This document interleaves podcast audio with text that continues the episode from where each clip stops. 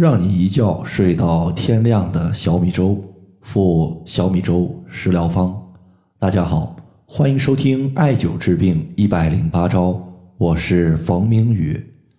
今天呢，咱们来针对用小米调节失眠的具体方法，和大家详细的说一说。有一位朋友呢，他和我留言说：“冯老师，我记得很早之前听您讲过一节关于小米粥治疗失眠的音频。”但是最近我翻找了很长时间，也没有再次找到这节音频，再也找不到了。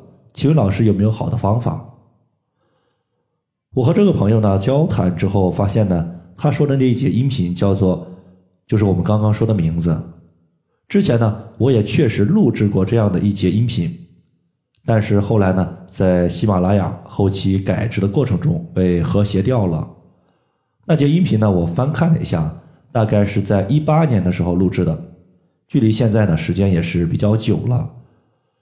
最近呢，一些朋友也反馈了一些用小米粥调治失眠的方法和个人的经验，所以呢，我现在把之前的那节音频重新翻录一下，增加一些新的内容，顺便呢，我们说一说用小米粥它添加什么样的食物也能调节失眠的问题。首先呢，我们要知道。失眠的具体表现形式呢，它有三大类。第一种呢，就是刚开始睡觉的时候难以入眠，中医呢称之为入睡困难。第二类呢，就是睡眠比较浅，稍微有点动静，自己呢就容易清醒。第三类呢，就是睡觉的过程中半夜醒来就不容易再次入睡。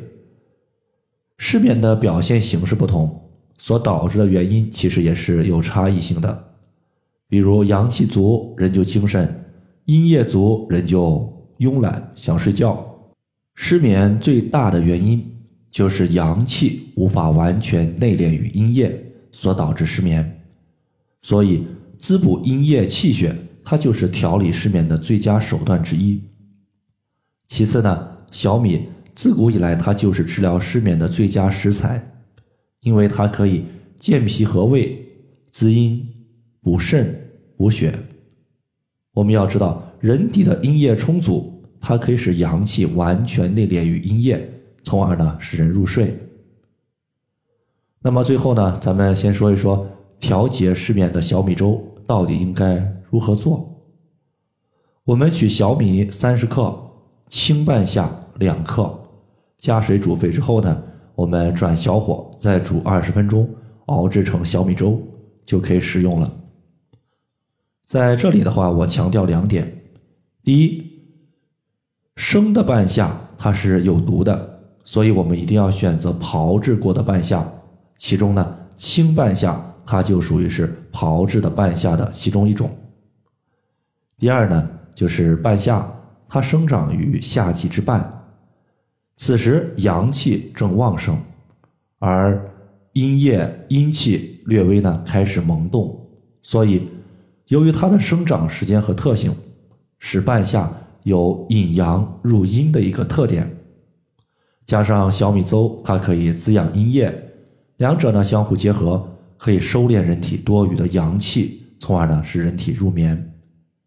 在这里的话，大家注意半夏的选择就可以了，不要买成生半夏，一定是青半夏。再不济，你可以用其他的制半夏也行。那么小米粥呢？它如果添加一些其他的食材，也同样是可以调节失眠的。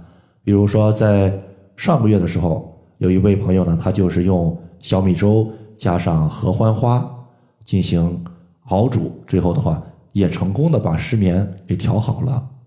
那么他的失眠特点呢，就是平时呢压力比较大，精神呢比较忧郁忧愁，从而呢需要用合欢花来疏肝。理气，那么对于经络穴位，实际上也是可以调节失眠问题的。那么我调节失眠最多、最常用到的穴位有两个，一个是神门穴，另外一个呢是三阴交穴。